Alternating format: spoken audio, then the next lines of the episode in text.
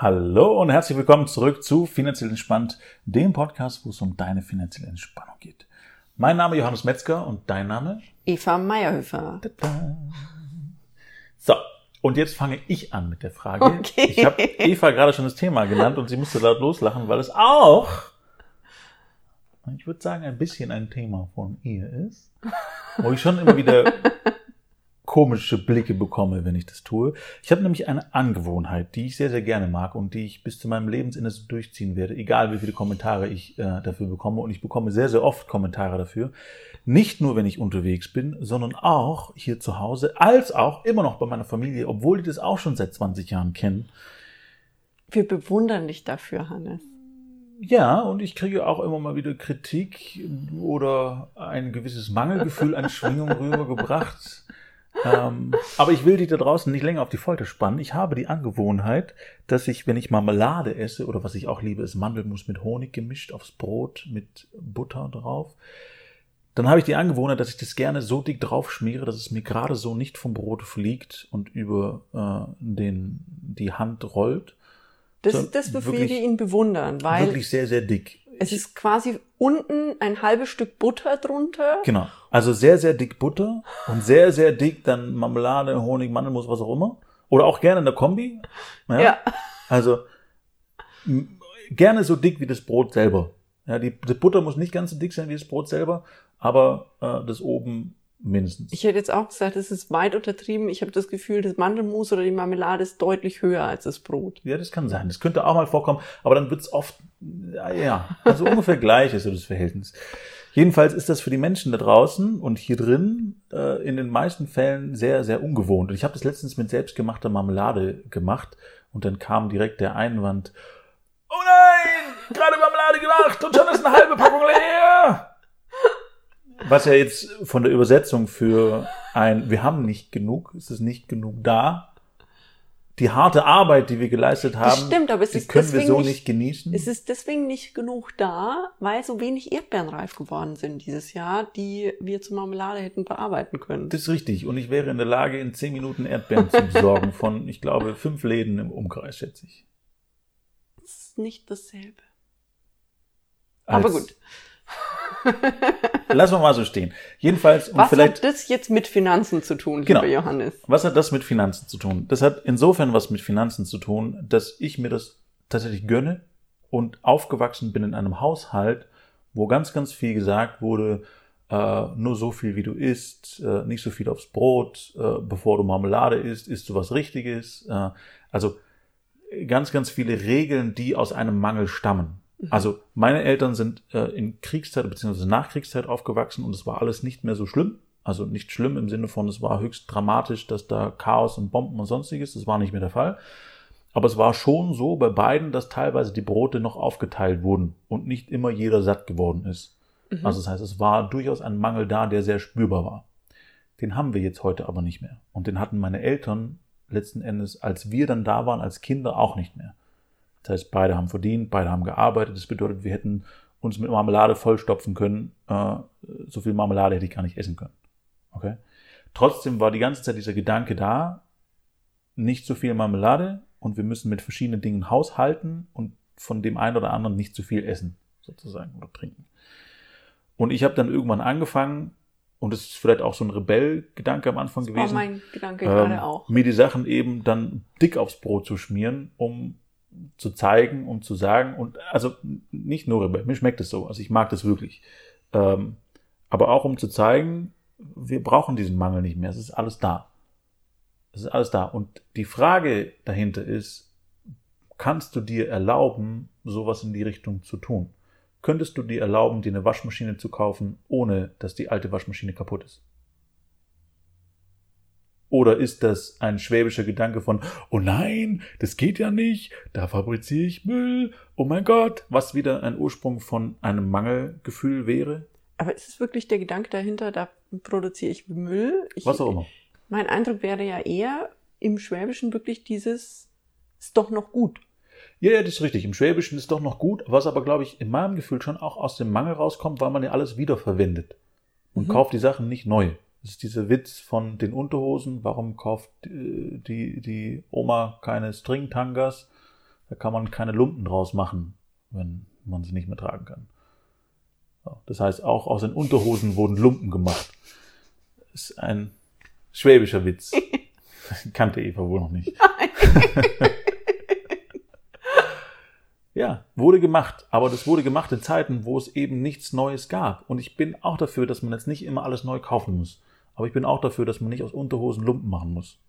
Okay, das ist einfach nicht mehr notwendig. Das heißt, das, worauf ich anspielen möchte in diesem Podcast, ist, hast du da draußen ein Gefühl von, du darfst an irgendeiner Stelle kein Geld ausgeben, du darfst an irgendeiner Stelle das, die Marmelade nicht doppelt so dick aufs Brot schmieren, du darfst dir diese Parfums, die es im Kino gibt, oder diese Eis, kannst du dir davon, darfst du dir kein zweites Eis kaufen, weil sich das nicht gehört oder nicht gehört hatte mal. Parfum? Darfst du dir kein zweites Nachtischessen bestellen, weil du schon einen hattest?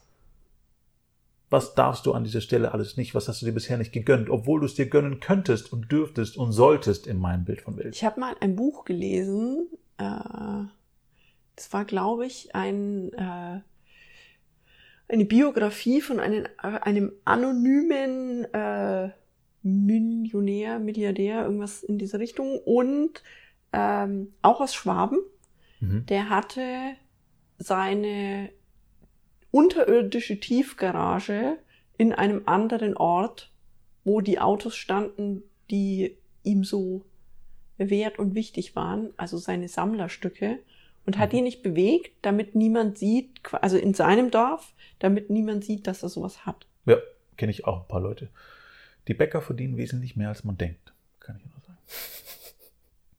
Und das ist ja eigentlich schade, weil wenn ich gute Arbeit leiste Aha. und für diese gute Arbeit gutes Geld verdiene, ja.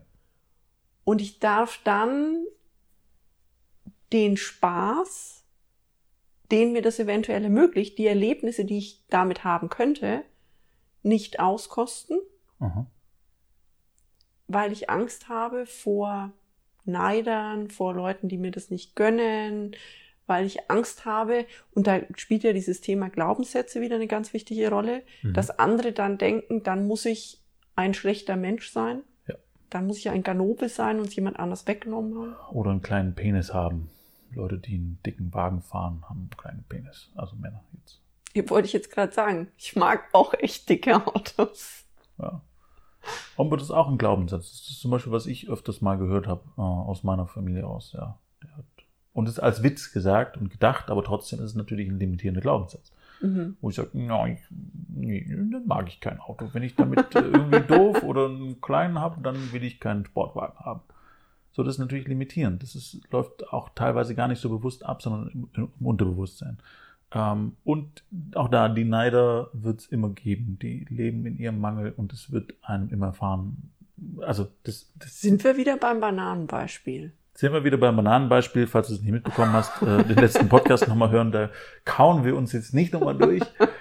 ähm, ja, und die Frage dahinter, also ich glaube, du weißt mittlerweile auch, was ich raus will. Die Frage dahinter ist, darfst du dir diesen Sportwagen kaufen? Ähm, obwohl du jetzt zum Beispiel auch schon einen Wagen hast. Ist es erlaubt? Oder ist es Verschwendung? Oder gibst du da Geld aus, was äh, irgendwo anders besser aufgehoben wird? Äh, wie auch immer. Oder ist es, gibt es da irgendeinen anderen limitierenden Glaubenssatz dahinter, warum du das nicht dürftest? Ich sage, du darfst.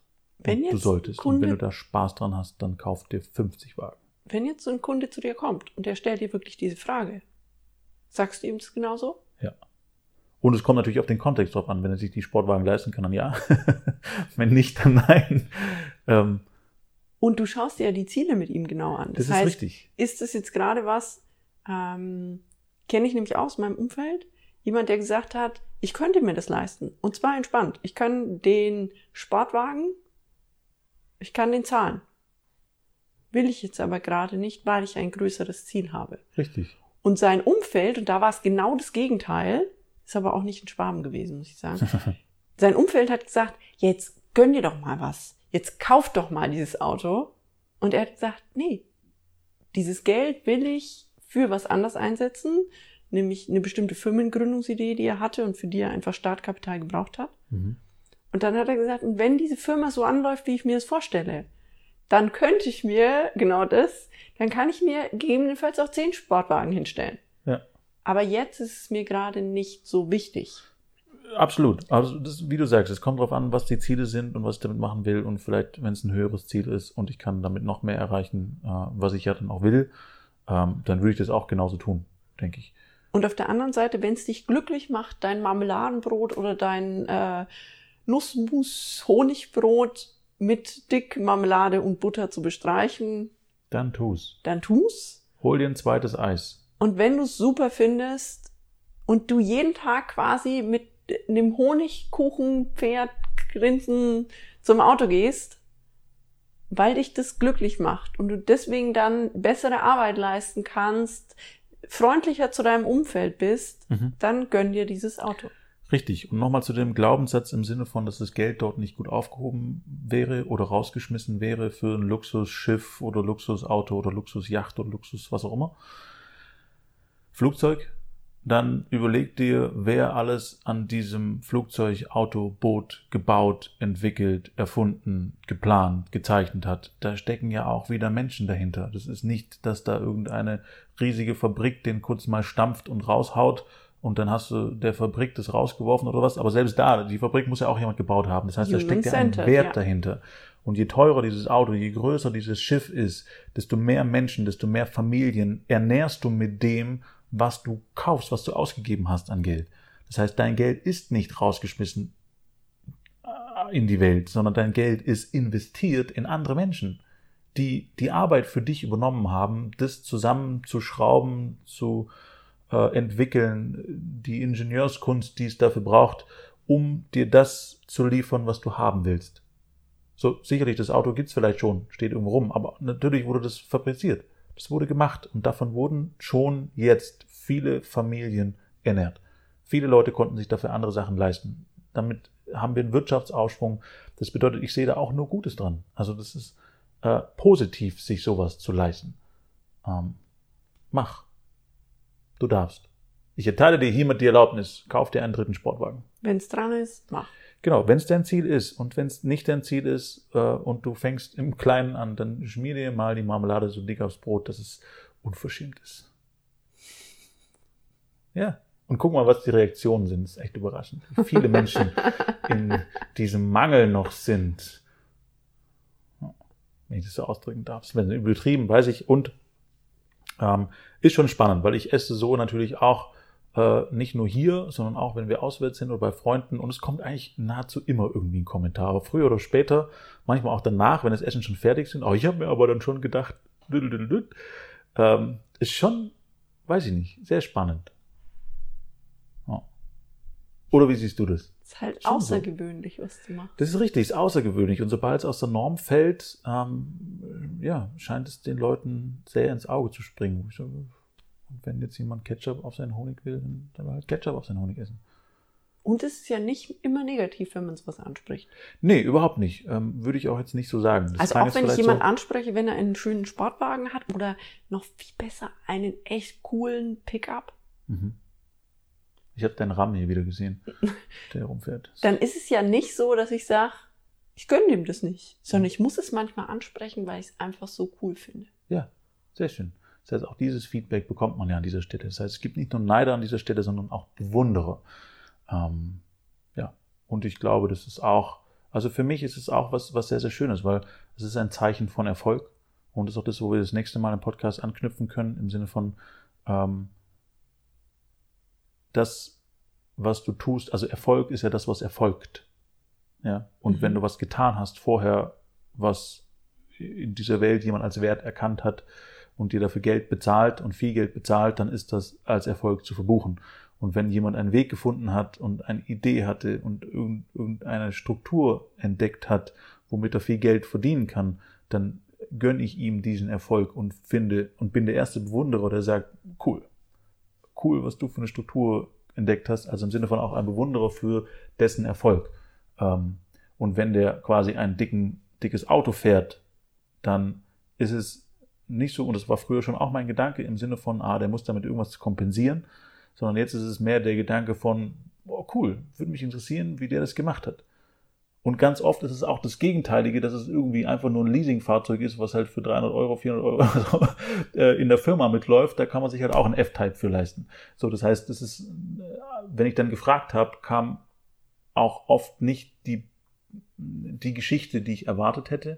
Im Sinne von, dass es jemand, also dann hat es wirklich jemand zur Schau gestellt.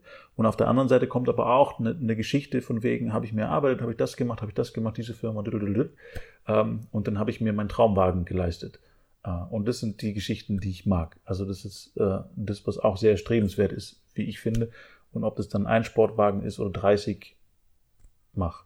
Wir waren letztens in einem Museum drin, das war ein Privatmuseum, da standen tausende Autos rum. Das hat einer gesammelt. Eine Familie hier im Schwarzwald. Mhm. Tausende. Ich weiß gar nicht, wie viel man da, allein was es Zeit kostet, diese Autos zu sammeln. Ich weiß gar nicht. Also, aber schön. So, jetzt ist es ein Museum und es können sich ganz viele Leute dran erfreuen. Und er holt sich hin und wieder vermutlich den einen oder anderen Wagen und macht damit eine Spritztour. Finde ich super. Finde ich auch. Ist toll. Ist, ja, wieder für die Allgemeinheit. Ja. Das heißt, überleg mal, und das ist der einzige Gedanke, den ich dir an, an, an sich aus diesem Podcast draußen mitgeben will, an welcher Stelle gönnst du dir was noch nicht? Gönnst du dir die Dinge noch nicht und könntest sie dir aber gönnen. Und wir haben jetzt Beispiele genannt von ganz groß bis ganz klein, gibt natürlich auch viele in der Mitte. Aber allein schon mit diesem zweiten Eis. Ah, ich sollte kein zweites Eis. Wenn du Lust drauf hast und es nicht äh, deinen Diätplan sprengt oder was auch immer, dann hol dir dieses zweite Eis. Das sind 2,20 Euro oder was. Also, alles gut. Mach. Gönn's dir. Tu es. Tu es, tu es. gut. Alles klar. Eine wunderschöne Woche. Genau. Vielen Dank fürs Zuhören. Wir hören uns nächste Woche wieder, dann äh, mit dem nächsten Thema, wie gerade schon gesagt.